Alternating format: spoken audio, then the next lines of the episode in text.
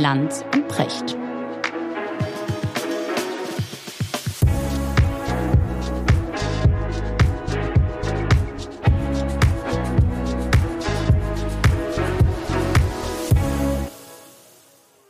Richard, schönen guten Morgen. Ja, guten Morgen, Markus. Wo erreiche ich dich? In der altbekannten Kemenate.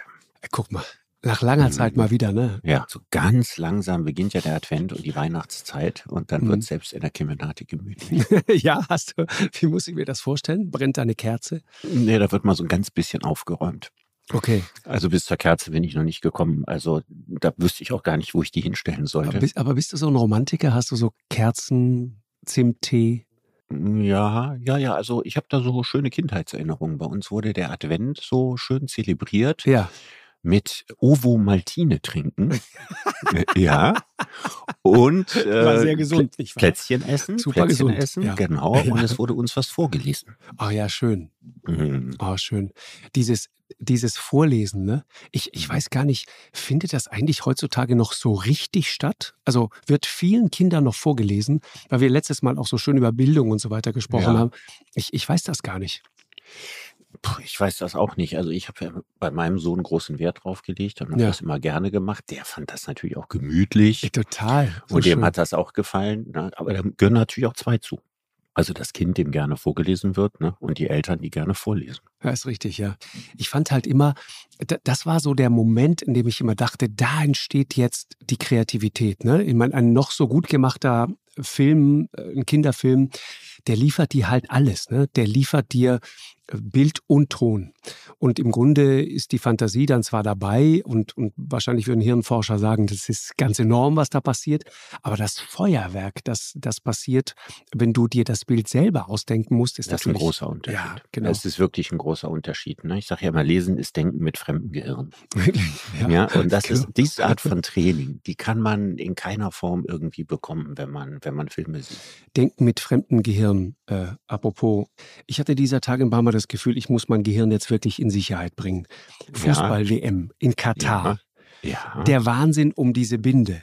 Der, Ja. der, der Wahnsinn um diese ganze WM. Äh, Gianni Infantino, der unvorstellbare Interviews gibt, der monologisiert eine Stunde. merkwürdige auf der- Eröffnungsreden Ja, hält. Ja. Wahnsinn.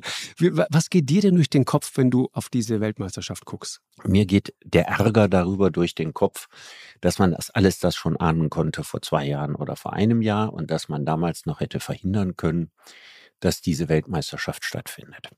Und dass ich die Empörung merkwürdig finde, wenn sie ganz kurz vorher, äh, vor der WM ist, wenn die kritischen Filme erst kurz vor der WM tatsächlich laufen und nicht ein Jahr vorher oder ein halbes Jahr vorher. Und dann also die Empörung dann am größten ist, wenn sie nichts mehr nützt. Und ich hatte ja immer die Vision, dass ich gedacht habe, es braucht doch nur ein paar wichtige Fußballländer geben. Ganz wenige, ja, fünf.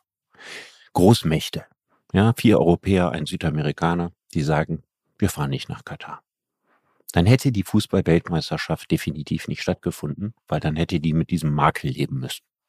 Und was ich nicht verstehe, wenn die FIFA jetzt hingeht und die Verbände erpresst und sagt, ihr dürft diese One-Love-Binde nicht tragen.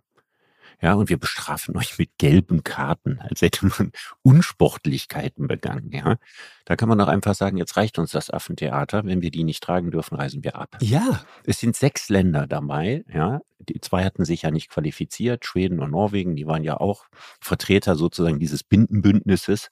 Und wenn diese sechs Länder einfach sagen, pass mal auf, ne, ihr könnt uns am Arsch lecken, wir fahren, wenn wir die nicht tragen dürfen, dann wäre die FIFA blamiert. Dann wüsste man gar nicht, ob das Turnier weitergeht. Dann wäre Katar blamiert. Dann wäre die Frage, ob es die FIFA überhaupt noch weitergeben würde. Ja. Tatsächlich wäre es die Frage. Also das Die- die Frage, Desaster würde Infantino jedenfalls, Mhm. jedenfalls nicht überleben. Mhm. Und ich meine, wir hätten alles erreicht, was man auch nur bestenfalls für den Fußball erreichen kann. Warum knickt der DFB, ja, und die anderen Verbände, die ja zusammen mächtiger sind als FIFA? Oder der WM-Veranstalter, der sowieso die ganze Zeit nach Luft ringt, weil nichts funktioniert, wie er sich das gedacht hat. Warum macht man von dieser Macht keinen Gebrauch? Mhm. Ja, es ist das, ist das ganz große Rätsel. Ne? Es ist Gratismut und Gratismoral, haben wir letztes Mal schon drüber gesprochen oder vorletztes Mal, die man dann so nutzt, äh, um im Vorfeld große Sprüche zu kloppen und sagt, das, das machen wir dann so und das ziehen wir danach durch und dann knickst du auf den allerletzten Metern ein. Jetzt werden die Juristen gefragt, ne? Ob Unvorstellbar. Ja. Da ein Eiertanz sondergleichen. Man kann ganz einfach sagen, wir laufen nicht auf, wenn wir die Binde nicht tragen. Ich meine, wird die FIFA dann hingehen und wird Deutschland vom Turnier suspendieren? Und wenn dann die anderen fünf Länder auch noch solidarisch sind, wie sieht denn dann die Weltmeisterschaft aus? Ja, du schreibst Sportgeschichte, wenn du es machst, ne? Wenn, wenn du durchziehst. Du schreibst Sportgeschichte. Äh, du wiederholst nicht den Fehler von 1978, über den wir gesprochen haben, wo man im Nachhinein gesagt hat, ja, natürlich, wenn wir jetzt so richtig überlegen, hätte man eigentlich nicht nach Argentinien fahren dürfen. Ich will nicht, dass nachher der DFB nach der Weltmeisterschaft groß rum erzählt, was für ein Fehler das gewesen ist. Mhm. Also man hat jetzt die Möglichkeit, Eier zu zeigen. Ja. um Am Ende führen alle Wege immer zu Oli Kahn. Ja, ja. ja. Genau. Hast du diese? Ja, Eier. Wir brauchen Eier. Ganz genau. Ich weiß nicht, wie viel er jetzt in dieser Frage hat, aber das ist das Entscheidende. Ja, hast du, hast du, hast du, äh, ich, was die Titanic nicht? Ich glaube, es war die Partei. Martin Sonneborn, hast du gesehen? Nee. Die Karikatur, das war großartig. So, so eine Mauer und die, die, ähm, die, eine Mauer, die, eine deutsche Mauer, die da steht, ja. Ähm, auf dem Fußballplatz und die Hände aber weg von sensiblen Teilen. Ja, ja. Und, und darunter, darunter die, die Zeile, endlich keine Angst mehr vor dem Freistoß und darunter DFB-Team spielt jetzt ohne Eier. Ja. das fand ich, Martin Sonneborn, fand ich leider sehr lustig. Aber ja. erklär's mir, Richard. Was ist das? Ist das, ist das sozusagen wieder unsere, ist das wieder diese Heuchelei? Ist das wieder diese, die, die, die, die, diese Moral, die wir dann immer wie so eine Monstranz vor uns hertragen, um am, im letzten Moment dann doch all die Kompromisse zu machen, die wir sowieso immer machen. Meine, ja, also wir, auf jeden Fall ist es keine feministische, wertegeleitete Außenpolitik. auch nicht ohne Eier. ja, wird es auch dadurch nicht. Und es ist einfach ein Zeichen dessen, dass man muss sich überlegen, der DFB legt ganz großen Wert auf Werte.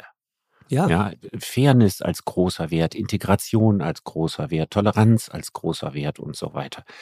Ich meine, sein Schicksal so sehr mit der FIFA zu verknüpfen, mhm. ja, an der wertemäßig nichts zu retten ist, kann langfristig dem DFB nur schaden. Und gegen die FIFA aufzubegehren, wäre auch für das Image des DFB absolut wichtig. Und ich frage mich, was sind das für Menschen, die den DFB führen, die das nicht sehen? die sich also irgendwie immer noch in einer Art Schicksalsgemeinschaft mit der FIFA sehen. Das ist das, was ich nicht wirklich verstehe. Nun muss ich sagen, ich habe ja keinen Einblick hinter die Kulissen des DFB. Ich weiß auch nicht, mit welchen DFB-Vertretern du bisher gesprochen hast und wie man das jetzt immer noch rechtfertigen kann. Ja, also Oliver Bierhoff sagt irgendwie, ich glaube, Oliver Bierhoff war es, der sagte, nee, unsere Werte bleiben unsere Werte und die werden wir auch weiterhin vertreten. Ja gut, die Gelegenheit dafür ist günstig. Finde ich auch sehr günstig. Wie, wie werden Sie an dem messen, was Sie, was Sie sagen? Was glaubst du denn mal ganz realistisch, wie das weitergeht? Glaubst du, dass äh, Infantino das überlebt? Glaubst du, dass die FIFA in einigen Jahren noch ist, was sie jetzt ist? Weil ich habe das Gefühl, und das fände ich jetzt eine schöne Überleitung zum mhm. Thema Bildung, mhm. ja, dass es Systeme gibt, ja, die noch so morsch sein können. Ja, aber trotzdem einfach nicht richtig reformfähig sind. Ja, ich sage, ich, da würde ich dir gerne antworten mit, mit einem großartigen Satz, den ich neulich von, von Hemingway, glaube ich, gelesen habe. Der war irgendwann mal pleite. Und dann wurde er in einem Interview gefragt, wie das denn sein kann, dass so ein äh, großer Autor wie er, der so viele Bücher verkauft, pleite gehen kann. Und wie das passieren konnte. Und Hemingway sagte, first gradually and then suddenly. ja, erst so ganz langsam und dann ging es ganz schnell. Mhm. Und das ist so, ich glaube, das könnte der FIFA auch passieren. Das wäre ja schön. Ja. Mhm. Hoffen wir, dass wir auf Suddenly jetzt nicht noch Jahrzehnte warten müssen. Nee, nee, Suddenly ist dann auch schon sehr schnell. Ich glaube das ja wirklich, das haben wir doch in den letzten Jahrzehnten so oft gesehen, in den letzten Jahren gerade, in einer zunehmend kritischeren und aufgeklärten Öffentlichkeit wird es immer schwerer, so seine kleinen Schweinereien ja, so links und rechts durchzuziehen. Stimmt. Aber die FIFA untersteht keiner richtigen Obrigkeit. Ja, das ist egal. Aber wenn das Image ja. erstmal richtig hinüber ist und das Geschäftsmodell plötzlich wackelt. Aber dann müssen doch diejenigen, die das Geld an, reinbringen, ja, wie zum Beispiel die deutsche Nationalmannschaft und all die anderen Nationalmannschaften, da muss es doch an denen liegen, dieses System zu kippen. Das kippt doch nicht von oben.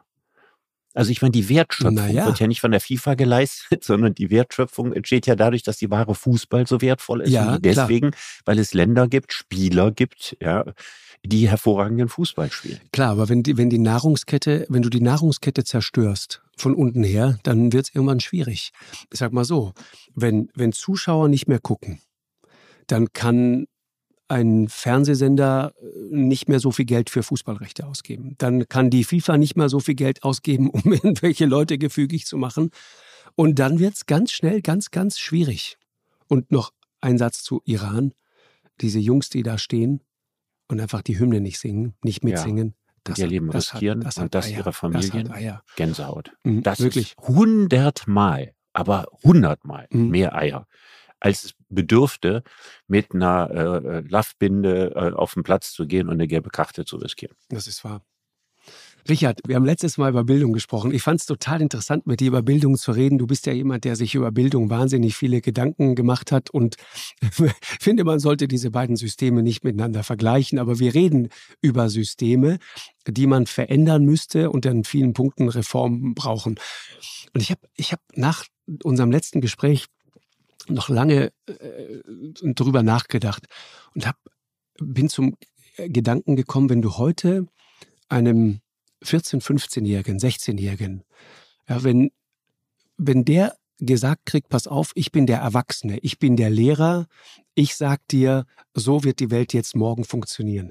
Da musst du doch als heute 14-, 15-Jähriger total misstrauisch werden und einem Erwachsenen nicht allzu sehr vertrauen, denn ich habe mittlerweile den Verdacht, dass die Erwachsenen von heute die Welt von morgen gar nicht mehr verstehen. Mhm. Das einerseits hast du recht und andererseits fürchte ich, ist es umgekehrt. Ich glaube, dass die 14-, 15-Jährigen den Erwachsenen heute viel mehr und besser zuhören und auch gerne zuhören oft im Vergleich zu der Zeit, sagen wir mal, als die 68er Generation 14 oder 15 war. Ja, Weil die haben gesagt, ihr seid moralisch diskreditiert, ne? Generation des Dritten Reiches und so weiter, die Adenauer Zeit. Ne? Zweiten Weltkrieg, Drittes Reich, Holocaust und so weiter. Und die haben gesagt, von euch lassen wir uns überhaupt nicht erzählen, was die Welt von morgen ist und was die Zukunft ist. Heute habe ich dieses Gefühl nicht. Ich habe eher das Gefühl, dass die 14-, 15-Jährigen hoffen, dass es halbwegs irgendwie so weitergeht, wie das Leben ihrer Eltern war. Und dass sie nicht in irgendwelche ga- ganz schrecklichen Zeiten kommen. Das heißt, du hast zwar recht in der Sache, aber ich glaube nicht so sehr in der Sozialpsychologie. Da, äh, da, das ist ein guter Punkt. Ich, ich will auf was anderes hinaus, Richard. Ich will sagen, wir, also wir beide, ne, unsere Generation, ähm, die Generation auch unserer Eltern, wir haben doch die Welt deswegen irgendwie ganz gut, glaube ich, verstanden, weil sie sich sehr langsam verändert hat. ja. Aber jetzt im 21. Jahrhundert hat diese Veränderung eine Geschwindigkeit aufgenommen, die ist Ja. unvorstellbar und wir kommen nicht mehr mit. Das heißt, wenn dir heute ein Erwachsener was erzählt, ich, ich stelle mir das immer vor, dann steht da äh, einer wie ich hier und sagt, oh Gott, der Opa erzählt mir jetzt irgendwie, wie es läuft. Und was soll der denken? Soll, kann der denken, okay, das ist jetzt schlau, das ist sozusagen Lebensweisheit, ja, was ich dem jetzt angedeihen lasse? Oder es ist einfach nur ein dummes Klischeegelaber und nix wert? Weißt du, Mhm. vor der Frage stehen die Mhm. doch. Mhm. Es ist völlig richtig. Also die Wissensbestände, die Erfahrungswissensbestände, ne, die altern unglaublich schnell. Genau. Ne? Also es gibt ein, ein, ein schönes Wort, das in dem Zusammenhang fast nie verwendet wird, aber das mich mal sehr beeindruckt hatte. Der Philosoph Hermann Lübbe Mhm. hat mal das Wort Gegenwartsschrumpfung erfunden. Ja, und er hat gesagt, also Gegenwartsschrumpfung ist, äh, kann man daran sehen, wie schnell Wissen veraltet. Und er brachte damals schon in den 90er Jahren das Beispiel, dass in den Biowissenschaften quasi alle sieben Jahre die Erkenntnisse voll, komplett auf den Kopf gestellt werden. Na, Das war damals Gentechnik, Reproduktionsmedizin und so. Und das gilt natürlich im Grunde genommen heute nicht nur für solche Fachwissenschaftsbestände, sondern im Grunde genommen über ganz vieles, was wir über das Leben denken oder was immer so sichere Flöcke waren oder feste Koordinaten und Glaubensbekenntnisse, Erfahrungsregeln. Da ist was dran. Also ich glaube, wir leben tatsächlich in einer Zeit rasanter Gegenwartsschrumpfung Ja. und das lässt Wissen wahnsinnig schnell altern und auch Erfahrungswissen mhm. ganz schnell altern. Ja, also wenn du über Technologie redest, wie disruptiv das alles ist. Von einem Tag auf den anderen verschwinden plötzlich Dinge, tauchen neue Dinge auf. Jetzt bist du 15 Jahre alt. Auf welche Technologie sollst du vertrauen? Und noch schwieriger, jetzt kommt dieser 15-Jährige, der dein Sohn ist, deine Tochter ist, die kommt zu dir und fragt dich, Papa, worauf soll ich denn vertrauen? Verstehe ich das? Ich verstehe es doch im Zweifel noch viel weniger als sie oder er. Hm. Also in technischer Hinsicht gebe ich meinem Sohn sowieso keine Ratschläge. Und ähm, die Frage, was man vertrauen kann, was sind Vertrauensselige, äh, würde ich schon sagen, mhm. mhm. äh, äh, Seiten im Internet, denen man vertrauen kann, vertrauenswürdige äh, Plattformen, ähm, welche Technologien soll man benutzen, ähm, welche lieber nicht und so weiter. Ich würde niemals behaupten, dass ich mich da auskenne. Um das wirklich zu wissen, müsste man hochgradiger Spezialist sein, der sich mit fast nichts anderem beschäftigt. Und das heißt, das Leben bekommt auch einen immer größeren Blackbox-Charakter. Mhm, genau. Ne? Also auf der einen Seite wird es immer undurchschaubarer. Wenn es immer undurchschaubar ist, muss man immer mehr vertrauen. Und wenn man immer mehr vertrauen muss, hätte man ja gerne Anhaltspunkte, ja, wem man vertrauen kann, oder Kriterien. Mhm. Ja, und, und selbst die sind schwer genug zu finden. Richtig. Deswegen für Jugendliche, Kinder von heute, bei allen Möglichkeiten, die das Leben so bereithält, das ist eine echt herausfordernde Zeit, ne? in der diese Generation groß wird, finde ich immer. Wahnsinnig herausfordernd. Wir haben ja schon mal darüber, darüber gesprochen, dass äh, auf der einen Seite die Lebensoptionen die größten sind, die es je in der Geschichte der Menschheit gab. Ja, man kann alles machen. Man kann in Neuseeland studieren, wenn man äh, will und motiviert genug ist. Äh, man, man kann ein Start-up-Unternehmen gründen und äh, irgendwo seine Zelte aufschlagen in Palo Alto und was weiß ich was. Mhm. Aber man kann das auch alles bleiben lassen.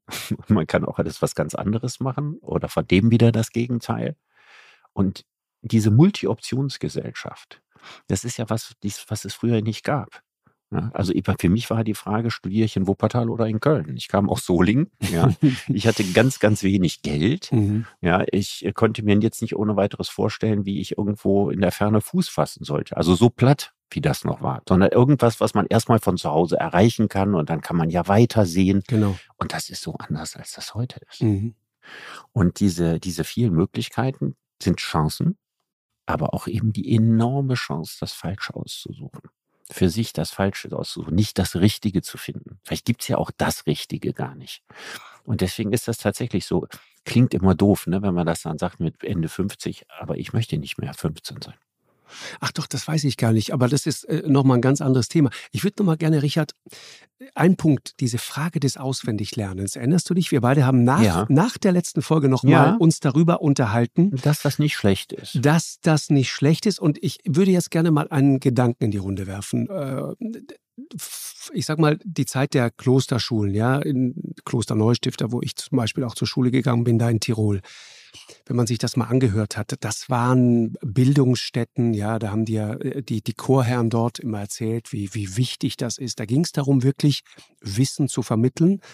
Und das war für mich unendlich wertvoll, weil ich als, als jemand, der äh, so ein ganz normales Arbeiterkind, ich hatte nicht so diesen Zugang zu Wissen, einfach rein physisch auch nicht. Ich hatte nicht die tollen Bücher zu Hause, ich hatte nicht den Zugang zu den tollen Bibliotheken, äh, ich konnte nicht per Knopfdruck sozusagen Wissen einfach haben. Deswegen war für mich wichtig, mir Wissen wirklich zu erarbeiten und deswegen war es wichtig, einfach wirklich Wissen in mich quasi reinzustopfen, damit ich irgendwie in diesem Leben mich zurechtfinde. Heute haben sich die Dinge ja fundamental auf den Kopf gestellt. Du kannst ja dein Leben dreimal verbringen, indem du einfach Wikipedia liest. Und dann hast du erst Wikipedia gelesen.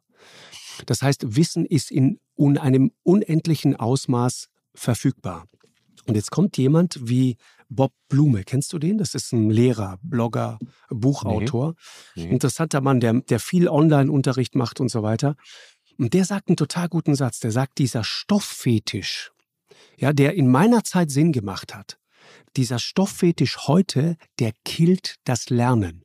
Ja, weil nämlich auf diesen Stoff immer mehr und immer mehr und absolut. noch mehr draufgekommen ist.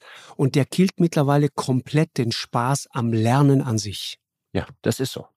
Also, wie gesagt, alte Renaissance-Weisheit, ja. Kinder wollen nicht wie Fässer gefüllt werden, sondern wie Fackeln entzündet. Ja, ja. ja. Ähm, dass die, der, der Gedanke ähm, immer mehr und immer mehr und immer mehr ist am Ende immer weniger. Mhm. Ja, weil Stoff, der, darüber haben wir lange geredet, der nicht mit Neugier aufgenommen wird, der bleibt am Ende auch nicht hängen. Ja, der ist dann nichts anderes als äh, negative Belastung. Der führt dazu, dass man hyperkortisoliert, ja, dass man also schwitzt und zappelt und negativen Stress hat und, und, und, und keinen Spaß an nichts mehr und so weiter. Also eigentlich müsste man ja hingehen und müsste die Stoffmenge reduzieren. Ne, ich sage ja immer. Das sagt äh, er auch. Reinhard Kahl, ne, einer der großen Bildungsexperten in Deutschland, der sagt ja immer, den Stoff muss man den Dealern überlassen. ja. In dem Moment, wo so richtig spannende Dinge, ja, wie der Erzberg im Norbotten von mir aus, ja, wenn die zu Stoff werden, ja, dann wird sozusagen aus dem frisches, duftenden Brot Zwieback. Ja, als Stoff ist alles langweilig. Mhm. Ja, mein Sohn hat gesagt, wenn du mir von Geschichte erzählst, ne, haben wir viel drüber geredet, von den punischen Kriegen und was weiß ich was und so weiter, dann ist das spannend. Aber wenn wir das in der Schule machen, ist das so langweilig. Mhm. Ja, dann gibt's dann irgendjemand, der hat sich dann didaktisch da drei Fragen zu ausgedacht und dann muss man genau das, was in diesen Fragen ist, das muss man dann antizipieren, das muss man wissen, worauf es dann ankommt. Ja, man darf sich nicht für die Sache begeistern, aber man muss wissen, warum wird mir die erzählt, was könnte davon geprüft werden.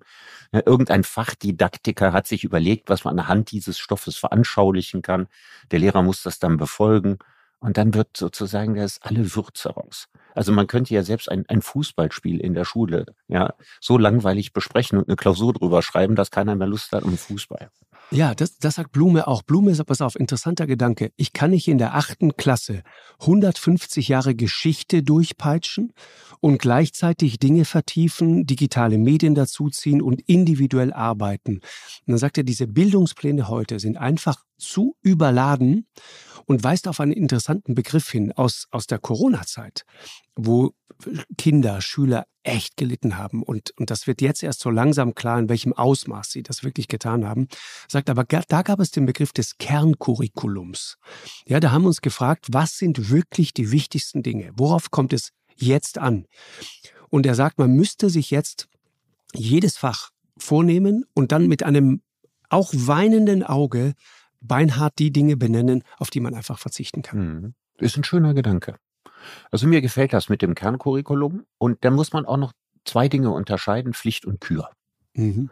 Also es, es, ist ja auch für die Lehrer schade, ne? wenn also die Lektüre, die man in der Schule macht, pflichtmäßig vorgeschrieben ist. Im achten Schuljahr macht man das, und weiß ich nicht, ob man wahrscheinlich immer noch Kleider machen Leute. Ja, und dann Max Frisch haben wir schon mal drüber geredet. Und das ist alles sozusagen fest bestimmt, was man macht. Genau. Wie schrecklich ist das für einen Lehrer, jedes Jahr die gleichen Bücher machen zu müssen. Also wäre es ja gut, wenn man sagt, wir haben so ein Miniaturgerüst, so drei, vier Pflichtsachen. Aber dann darüber hinaus auch die Möglichkeit, dass der Lehrer, was er toll findet oder geeignet findet oder so mit reinfließen zu lassen. Und das könnte man, was ich hier am Beispiel der Lektüre mache, auch in vielen anderen Fächern machen. In Physik ist das nicht so einfach, ne? in Mathe auch nicht. Aber was für den Deutschunterricht gilt, das kann natürlich auch für das, was man liest im Fremdsprachunterricht gelten. Das kann auch individuelle Schwerpunkte in Geschichte setzen. Mhm. Einfach mal ein paar Wochen was, was man wahnsinnig spannend findet, was so ein bisschen abseits mhm. der klassischen Route ist, zu machen. Also wir müssen das Mischungsverhältnis aus Pflicht und Freestyle verändern. Dann wird es auch für die Lehrer wieder interessant. Das ist gut gibt noch einen interessanten Gedanken von, von Blume. Der sagt, es ist eine total gute These. Er sagt, man könnte ernsthaft eine Schule wie 1955 machen, in der alles digital ist. Du kaufst dir einfach ein Whiteboard, stellst dich dann als Lehrer davor und erzählst 90 Minuten am Stück irgendwas. Und dann ist der Unterricht zwar toll digitalisiert, aber es ändert sich trotzdem richtig, nichts. Richtig, richtig. Das ist, das ist immer die, die spannende Geschichte. Ne? Also, wenn wir über Digitalisierung in der Schule reden, dann reden wir über Hardware. Dann jammern wir über die schlechte Ausstattung der Schulen und über zu langsame Netze und solche Dinge. Wir reden aber nie über Software, und zwar Software im übertragenen Sinne. Wir reden nie über die Frage, zu welchem Zweck, wie und mit welchem Gewinn lassen sich die Mittel der Digitalisierung in der Schule einsetzen. Ich denke ja zum Beispiel, das ist eine, eine Idee, die ist mir gekommen, als ich äh, Salman Khan gelesen habe. Salman Khan ist ein pakistanischer äh, Unternehmer, der wahnsinnig erfolgreich in den USA war und der kostenlose Lernsoftware für die ganze Welt bereitstellt. Mhm. Die Khan Akademie heißt das. Ja, und in Indien äh, sind, sind Hunderttausende, Millionen von Straßenkindern haben auf diese Art und Weise die Möglichkeit gehabt, Schulabschlüsse zu machen ja, über diese virtuelle Khan-Akademie, die sonst überhaupt keine Schulbildung gab. Aber was ist die Idee dahinter? Das ist total spannend. Also er macht da keinen Geschäft mit. Der, nee, der Gedanke ist wirklich, dass ich war mal, ich war mal in Indien, in Chennai zum Beispiel. Ich habe da gesehen, wie Leute ja, im Kinder Slum dann, leben. Dann, dann läuft dieses Khan-Akademie, die läuft in irgendeiner Pommesbude ja, in irgendeinem Fastfood-Stand, da läuft das und dann, dann, dann fangen die Kinder an und gucken das und machen das und können das dann irgendwie zu Hause und dann werden die auch gefördert von der Akademie und dass sie dann reinkommen in diese Welt und dass sie am Ende Schulabschlüsse schaffen. Das, und, und, und da ist mir eins klar, er sagte, man kann doch alles virtuell lernen. Und das sehe ich nicht ganz so, aber das ist auch nicht das Wichtigste. Das Wichtigste ist, dass es aber Fächer gibt, bei denen das ein absoluter Segen ist, weil man durch das virtuelle Lernen, durchs digitale Lernen, das individuelle Lerntempo besser berücksichtigt. Das gilt zum Beispiel für Fächer, für die man genuin keine Mitschüler braucht. Mhm. Ja, Mathe ist das beste Beispiel. Ja, also du, also es, es gibt einen Reiz von Mitschülern bei Mathe, wenn du total gut bist und mit anderen an irgendwelchen tollen Projekten arbeitest. Aber um in der Mittelstufe ja, Analysis zu machen, brauchst du keine Mitschüler. Mhm. Jeder weiß das noch aus der Schule. Ja? Die besten drei in der Klasse, ja, die, äh, die können das sowieso alles, die brauchen auch den Lehrer nicht. Ja, und wäre der Lehrer so gut wie, wie die, wäre wahrscheinlich nicht Mathelehrer geworden. Die, die, das untere Drittel ja, kann im zehnten Schuljahr die binomischen Formeln nicht erkennen und anwenden. Ja, und für die, der Lehrer muss für alle in der Klasse den gleichen Unterricht machen. So. Das gleiche Schwierigkeitsniveau nach dem gleichen Ziffernsystem. Mhm. Warum macht man das nicht individuell am Computer mit so Lernsoftware? Khan Akademie gibt es auch noch vieles andere. Ja, dann kommt ein Nobelpreisträger, der erklärt einem den Satz des Pythagoras. Mhm. Und dann macht man Anwendungsaufgaben. Und wenn da ein Fehler ist, dann erscheint der wieder und sagt, ach, der Fehler passiert ganz leicht, der passiert immer, wenn das und das. Und dann lernt man in seinem eigenen individuellen Tempo. Und wenn etwas richtig kompliziert ist, man hat es trotz bestem Erklären nicht verstanden, dann kommt der Mathelehrer, setzt sich neben ein, ja, wie ein Nachhilfelehrer und kann einen individuell coachen. Das wäre ein Segen für die Lehrer. Es wäre ein Segen für die Schüler und es hätte den Vorteil, ja, dass die weniger Begabten ultimativ gefördert werden und die Hochbegabten ultimativ gefordert werden. Und das wäre eine Antwort auf diese Frage, die wir immer haben. Wo sollen denn mal die ganzen Spitzen-ITler alle herkommen, ja, die wir brauchen? Ja, dadurch, dass man sie rechtzeitig von den weniger Begabten trennt. Genau. Und das ist natürlich wunderbar zu machen durch die Digitalisierung. Ja, ja. weil das, was wir da in den Klassen im Moment haben, das ist ja quasi Informatiksozialismus, nennst du das. Ja, genau. Ne? Das ist so diese ja. Gleichmacherei. Und das ist ja die, die total spannende Frage. Kannst du mir mal sagen, Richard, warum tut sich, das ist mir schon sehr früh aufgefallen, auch als ich nach Deutschland gekommen bin, warum tut sich Deutschland so wahnsinnig schwer damit, zu sagen, pass auf, da gibt es jetzt Leute, die sind besonders gut in Mathe und Informatik. Oder sind einfach generell besonders gut und besonders schlau. Und die ziehen wir uns jetzt und um die kümmern wir uns ganz besonders. Also wirklich mhm. Elitenförderung. Mhm. Was ich immer feststelle, ist sozusagen dieser Wunsch, der ja als Gedanke, als Idee äh, sehr sympathisch ist, dass man sagt, nee, pass auf, äh, Menschen sind erstmal gleich und wir behandeln sie auch gleich und wir bevorzugen keinen und wir benachteiligen auch keinen und es darf auch keine Rolle spielen, aus welchem Elternhaus der kommt, ja. Äh, sozialer äh, Aufstieg und auch, auch, auch Bildung darf keine Frage des, des, des Elternhauses sein und so weiter. Mir ist das alles prinzipiell sehr sympathisch. Ich bin mir aber nicht sicher, ob es am Ende wirklich das Beste aus unseren Kindern herausbringt. Also ich würde mal Folgendes sagen. Das ist eine Frontstellung aus den 60er Jahren. Da ich auf der einen Seite, aber die Schule kann, noch. also Abitur so bloß, ja, nicht ganz. Abitur muss immer, immer äh, schwer bleiben ja, damit nur wenige das schaffen, aber die sind dann auch richtig gut und die kann man auch gebrauchen. Und dagegen gab es dann den Impuls, jedes Arbeiterkind muss Abitur machen können, studieren, lernen und so weiter. So, und das war die damalige Diskussion Gymnasium und Gesamtschule und so. Und was an dieser Diskussion völlig veraltet ist, obwohl es in der Politik immer noch diese Schablonen das meine ich, gibt, das immer noch diese Schablonen gibt, ja. ist, das ist doch kein Widerspruch. Wenn ich eine Schule mache, die individuell fördert, und zwar jeden da, wo er stark ist, dann mache ich sowohl Elitenförderung auf der einen Seite wie dass ich jedem Kind gerecht werde auf der anderen Seite. Und da kann die Digitalisierung, wie ich ja am Beispiel des Matheunterrichts gezeigt habe, auch einen wertvollen Beitrag zu leisten. Sie kann das nicht alleine. Ne? Die Digitalisierung ist nicht die Lösung unseres Schulproblems, sondern sie ist ein schönes Hilfsmittel, was man geschickt einsetzen kann. Genau. Aber die alte Diskussion, wo es um die Frage ging, ähm, jedes Kind ultimativ fördern oder Elitenbildung, ich verstehe ich verstehe gar nicht, warum das ein Widerspruch ist.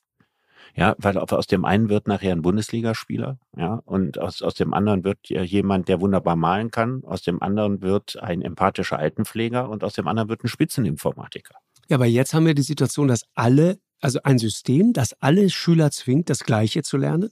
Ja, ja, das ist der Fehler. So, genau. Das ist der Fehler im und System. Die Talente werden nicht wirklich vorangebracht, ja. Und die, die un uninteressiert sind, werden Menschen, denen sowieso Mathe und Informatik für den Rest ihres Lebens egal ist. Exakt, so ist das. Und die, die, ich meine, wie viele Leute gibt es auch in meinem entfernten Bekanntenkreis, die ihren Kindern in Mathe in der Schule nicht helfen können, obwohl sie mal Abi gemacht haben? So. Ja, und die aber schon im achten Schuljahr raus sind. Mhm. Wo ich mich immer gefragt habe, wie haben die, je, wie haben die jemals ihr Abitur geschafft? Ja, also irgendwie so mit abschreiben und irgendwie durchkommen und ja, halb verstanden und, aus, und sowas aber alles. viel auswendig lernen auch zum Teil. Ja. Ne? Mit Büffeln, mit Wissen, okay, das ist ungefähr Also die ich Aufgabe. würde, ich würde ja gern mal diese Tests machen. Ne? Ich habe ja beim letzten Mal schon gesagt, wichtig ist, was man 10, 20, 30 Jahre später kann.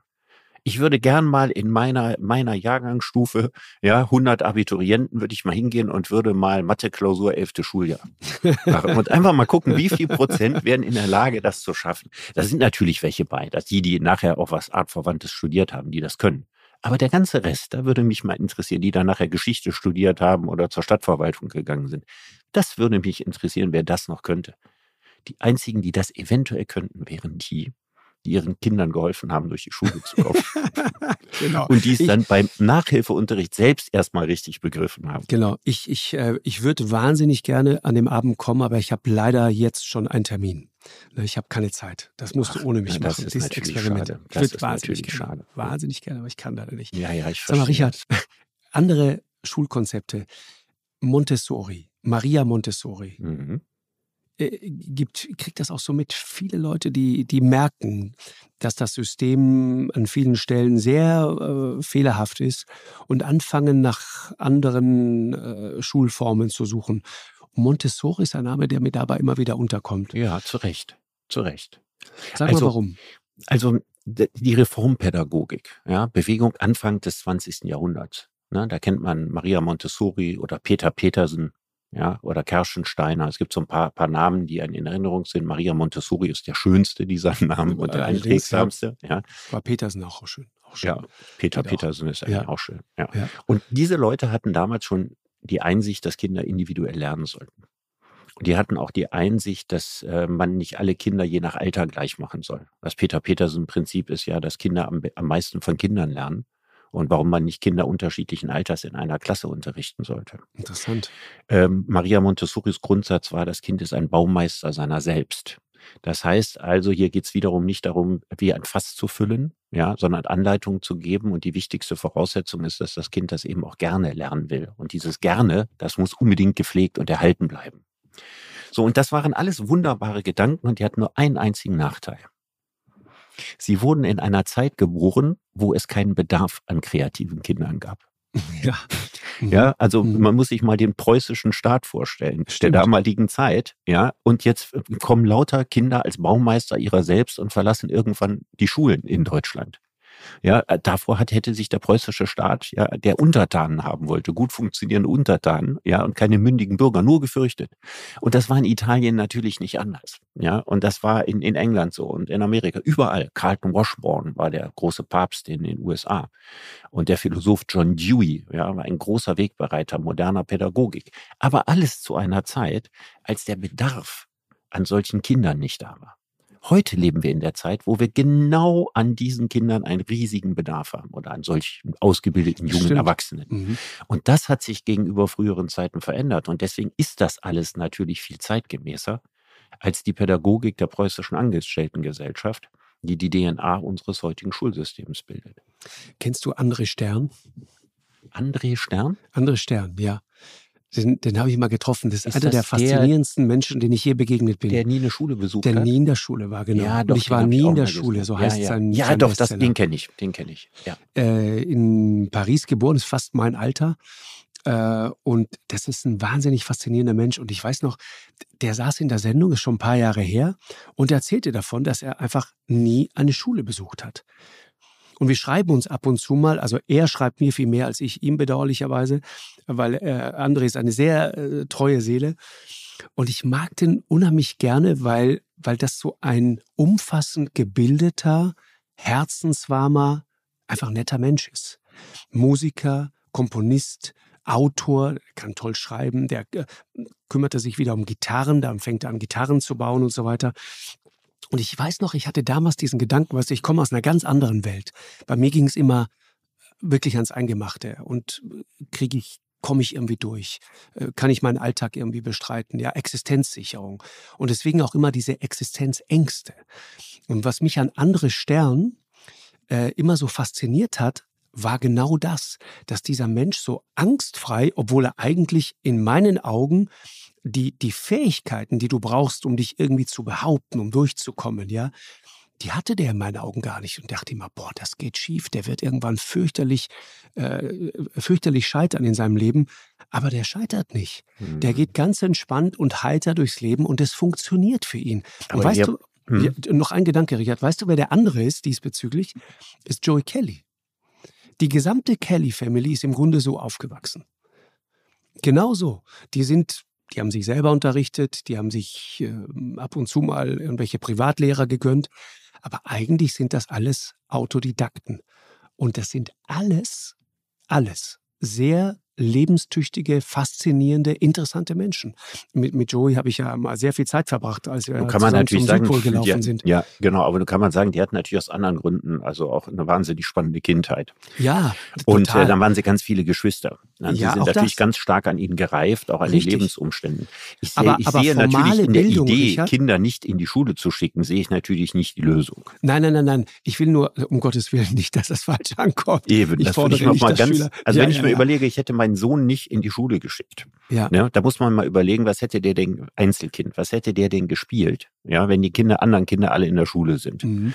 Gut, dann hätte ich den jetzt ganz ehrgeizig unterrichtet. Ja, so wie der alte äh, James Mill, sein Sohn John Stuart Mill, Okay. ja, unterrichtet hat und gesagt hat, ich mache einen Hochbegabten aus meinem Sohn. Ja, und das hat er geschafft. Ja, Ja, also okay. John Stuart Mill war der bedeutendste englische Philosoph des 19. Jahrhunderts. Ich Nur. wusste gar nicht, dass man das so ansagen kann. Ja, das war richtig ist. mit Ansage. Ja, Also das genau. war richtig vor der Weltöffentlichkeit gezeigt, so entstehen Genies. Ja, Und das Ärgerliche daran ist, dass John Stuart Mill Zeit seines Lebens ein wahnsinnig unglücklicher Mensch war. das kann ich mir vorstellen. Ja, und ist es nicht so wichtig, ein Genie zu sein. Es ist wichtiger, ein glücklicher Mensch, Mensch zu sein. zu sein, genau. Genau. Und wenn man jetzt jemanden nur alleine unterrichtet, ich stell dir mir mal vor, dann, dann wäre das ja, mein Sohn wäre ja gekeimt wie eine Kellerkartoffel. Das heißt, der hätte einen ganz langen weißen Trieb entwickelt. Ja? Ja. Der wäre in den, den Sachen, in denen ich besonders gut bin, auch besonders gut. Und ich kann ja einiges, also ich hätte ihm vieles beigebracht und wo ich nicht so gut bin, hätte ich sicher Freunde gehabt, die ihn unterrichtet hätten. Aber hätte der gelernt, mit Mädchen umzugehen?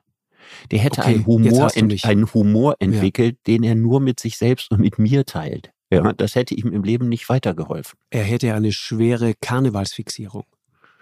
Ganz, ganz unbedingt. Ja, er wäre ein, ein, ein Narr geworden, meinst du? genau. Nein, nein, aber das große ein- Problem, das große Problem ist doch wirklich, der wichtigste Grund, warum man in die Schule geht, ist, Mhm. weil man da soziales Schachspielen lernt. Ja, du lernst mit anderen Kindern umzugehen, die Erwartungen zu bilden, deine Erwartungen auf Nein, andere Erwartungen abzustimmen. Ja, Ja, du, du, du erwartest nie, du lernst Niederlagen einzustecken. Du wirst eintrainiert in gruppenpsychologischen Prozessen. In-Group-Verhalten und Out-Group-Verhalten. Du lernst dir Freunde zu suchen, Freunde zu behalten. Du musst damit umgehen, Freunde zu verlieren. Diese ganzen Dinge sind so wichtig und so prägend fürs Leben. Die sprechen alle gegen diese Entschulung, außer du hast wie bei der Kelly, Candy Family Ja. irgendwie 25 Geschwister oder so. Dann äh, hast du ja quasi dein Klassenzimmer zu Hause. allerdings. Aber, aber ein Einzelkind, das nicht in die Schule geht, das ist schon ein Problem. Das ist schwierig. Ich wollte eigentlich nur auf den Gedanken hinaus, dass, dass Montessori, Maria Montessori, ne, die, diese Idee, sich selber sozusagen zu ertüchtigen, das, das scheint zu funktionieren. Also wir Menschen sind offensichtlich zu mehr in der Lage, als uns vielleicht das Bildungssystem manchmal so zutraut. Darauf wollte ich hinaus. Auf jeden Fall. Und, und, und eben die Rolle des Selbermachens. Ne? Genau. Also es gibt ja verschiedene Formen von Lernen. Natürlich gibt es Lernen dadurch, dass ich zuhöre und was verstehe. Ja, aber ein ganz entscheidender Prozess des Lernens findet in dem Moment statt, in dem ich Dinge tue. Mhm. Ne, dann kann ich überhaupt erst erkennen, ob ich das kann, ob ich das nicht kann. Und wenn ich Spaß daran habe und etwas lernen will, ja, weil ich ein Ziel vor Augen habe, mhm. dann lerne ich am allermeisten. Um da mal ein schönes Beispiel zu machen, ne? so als jemand, der ja Germanistik studiert hat. Ich war entsetzt, als ich gesehen habe, dass man heute noch genauso im achten, neunten Schuljahr in der Schule, wie wir das gemacht haben, Gedichte zerlegt und zersägt. Ja, du kriegst also das ganze tote Machwerk wissenschaftlicher Zergliederung an die Hand, ja, um äh, auf ein armes, zartes Gedicht ja, herniederzugehen. Ja. Also dir, dir werden gruselige Wörter wie Jambus, Anapes, Trocheus und Dactylus an den Kopf geschmissen. Dir werden was von Kreuzreimen und umschließenden Reimen und wie so weiter erzählt. Wie viele Jampen braucht der Mensch? Ja, ja genau. genau. So. Mhm. Und das alles zu einem, zu, in einem Lebensalter, wo 90 Prozent in der Klasse, fast alle Jungs jedenfalls, mit Gedichten überhaupt nichts anfangen können. Also gar nicht wissen, wo, wo, wozu ein Gedicht gut ist und was das soll. Ja. Und dann hinzugehen und das zu zerlegen, macht keinen Sinn. Wenn man das anders machen würde, also was ich machen würde, wäre Gedichte schreiben lernen. Genau.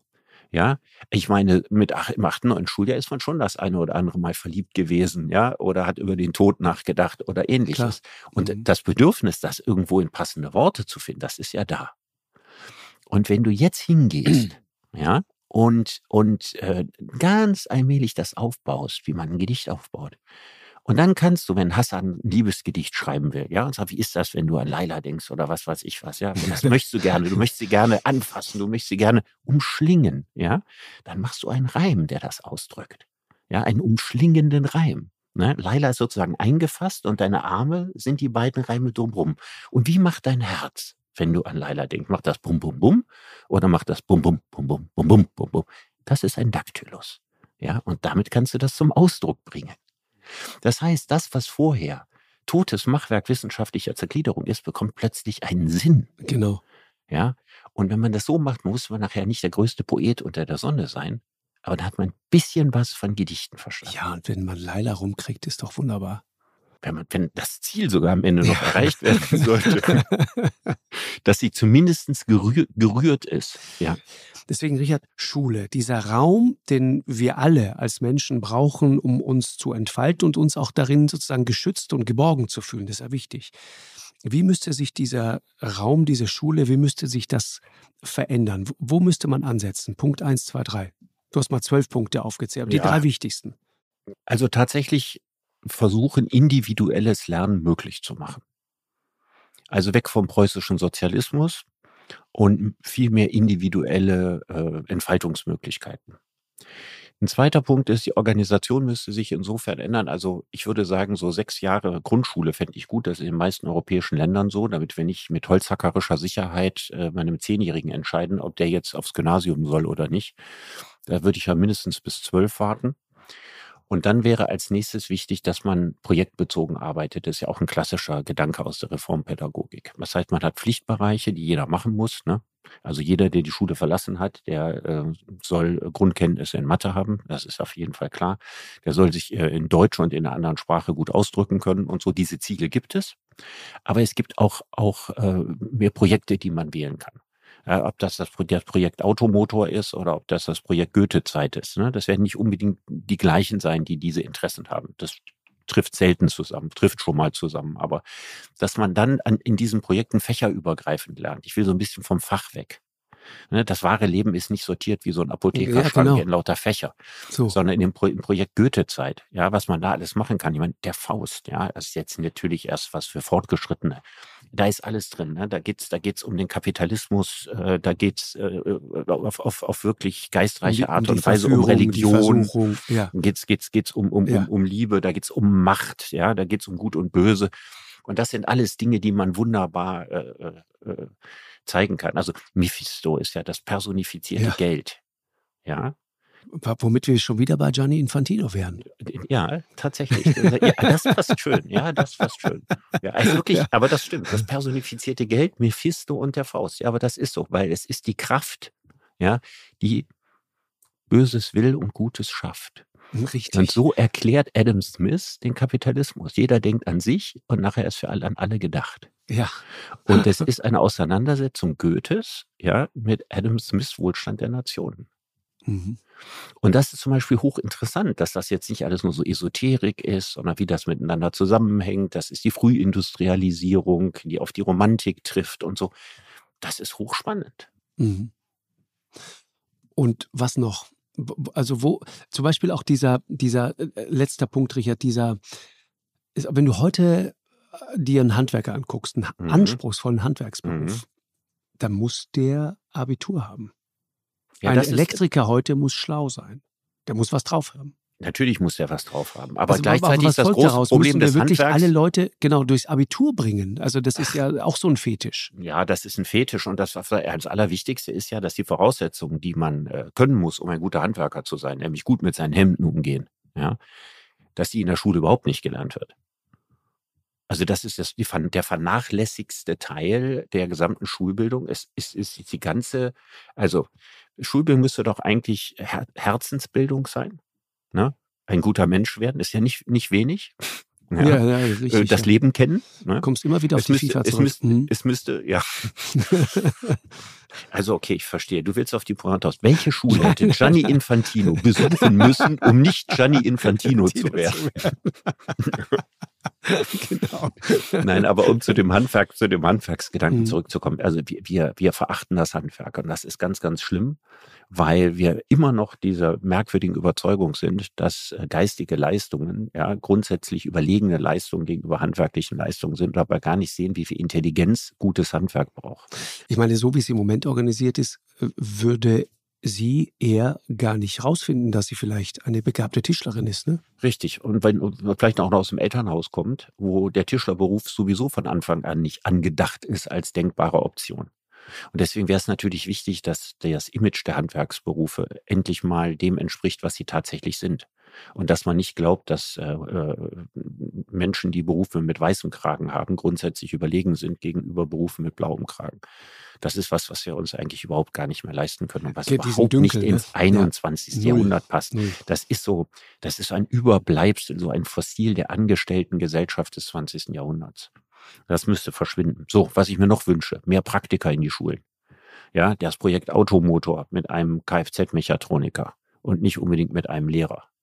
Ja, ich will die Start-up-Gründer in der Schule haben. Ja, damit die die jungen Informatiker hungrig machen. Ich will einen Dichter in der Schule haben, der Gedichte beibringt. Ja, also, dass wir diese, diese künstliche Trennung von Schule und Leben, dass wir die aufheben. Ich möchte eine Schule unterteilen in lauter einzelne Lernhäuser wie ein College Mhm. Ne, das englische College-System ist ja großartig. Und diese Lernhäuser, da wird man eingeschult, wenn man in die Schule kommt und da bleibt man die ganze Zeit drin und hat dann diese Lehrer, die sich um einen kümmern und deren Aufgabe es ist, einen so weit wie möglich zu bringen. Irgendwann sprengt man die Grenzen des Lernhauses. Ne? Wenn das Projekt Goethe-Zeit angeboten ist, dann kommt man auch mit den anderen Kindern zusammen. Das erweitert sich dann so langsam, aber man wird betreut ja, also äh, Slytherin, Gryffindor und so weiter. Ja, also mehr Harry Potter in die Schulen. Genau. Mhm. Und dann spielerische Konkurrenz gegeneinander. Ne, nicht unbedingt Besenreiten, aber Theaterwettbewerbe, Kopfrechenwettbewerbe, von mir aus Informatikwettbewerbe, spielerische Konkurrenz.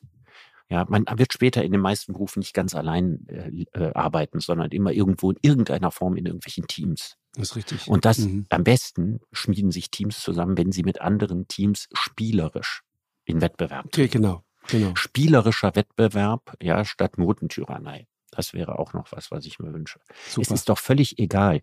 In der zusammengewürfelten Runde, die sich deine Klasse nennt, ja, bemisst sich ja deine Note am Klassendurchschnitt. Mhm. Das Niveau der Klausur am Klassendurchschnitt. Du kannst gar nichts für den Klassendurchschnitt. Du hast nichts damit zu tun. Aber deine Note ist davon abhängig. Das ist überhaupt diese, diese Ziffernzensuren braucht man langfristig nicht mehr. Differenzierte Bewertungen. Ja, das, worin der Markus gut ist und wo er weniger gut ist und wo er auch mehr tun, machen kann. Ja, das ist am Ende doch viel wichtiger und entscheidender, als ob du irgendwann mal in irgendeinem Test in Chemie eine 3 oder eine 5 gehabt hast. Wirklich. Okay, boah, das ist jetzt Absolution für vieles, was in meinem Leben in Sachen Chemie schiefgelaufen ist. Das, das tröstet mich richtig. Musste ich 50 Jahre alt werden, um, um das jetzt von dir so zu hören. Bin ganz gerührt. Um ich hätte nur ganz kurz eine die Absolution noch, zu bekommen. Ja, ja genau. Mach, machst du all das, Richard, in einer Schuluniform oder nicht? Ja, ich finde Schuluniform gut, aber ich würde natürlich, ich bin ja gegen Zwang. Ne? Mhm. Ich würde, ich würde jetzt mit den Schulen jetzt Schul ich würde eine Uniform ohne Zwang macht keinen Sinn. Ne? Nein, es, deswegen die, die Schule muss, ja. die Schule, die Schule muss sich ja nicht, also wir, wir führen jetzt nicht mal in Nordrhein-Westfalen oder in Hamburg die Schuluniformen ein, sondern so moderne, aufgeschlossene Kulturminister, ja, die gehen in die Schulen und erzählen denen, was es alles für tolle Ideen gibt, ja, und stellen ihnen, wenn sie möchten, auch Transformationsscouts an die Seite, die ihnen helfen, sich zu entwickeln in eine spannende Richtung. Ja, und zwar jede Schule so, wie sie will. Ne, eine Schule in einem Villenvorort vielleicht ein bisschen anders als eine Brennpunktschule, die andere Schüler hat, ne, wo sie andere Fragen stellen und so weiter. Und ein, ein solcher Vorschlag könnten Schuluniformen sein. Ne? Die halbe Welt trägt Schuluniformen und Schuluniformen dienen der Identifikation und nivellieren ein wenig die sozialen Unterschiede.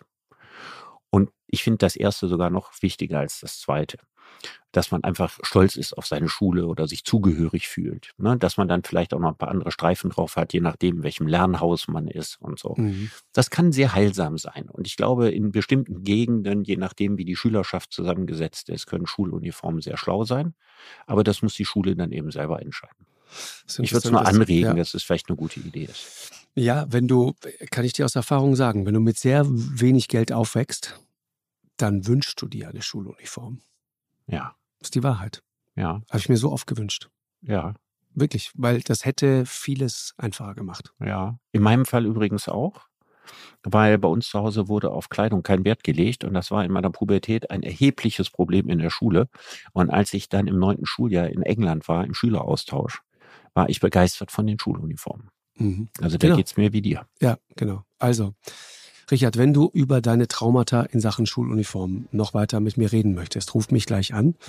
Ja. Äh, ansonsten danke ich dir Die Absolution in Chemie kannst du auch noch schriftlich haben. Wenn so, du sie wunderbar, freue ich mich. Ja. Äh, das war ein sehr schöner Austausch, Richard. Danke dir sehr. Hab einen schönen Tag. Ja, du auch, Markus.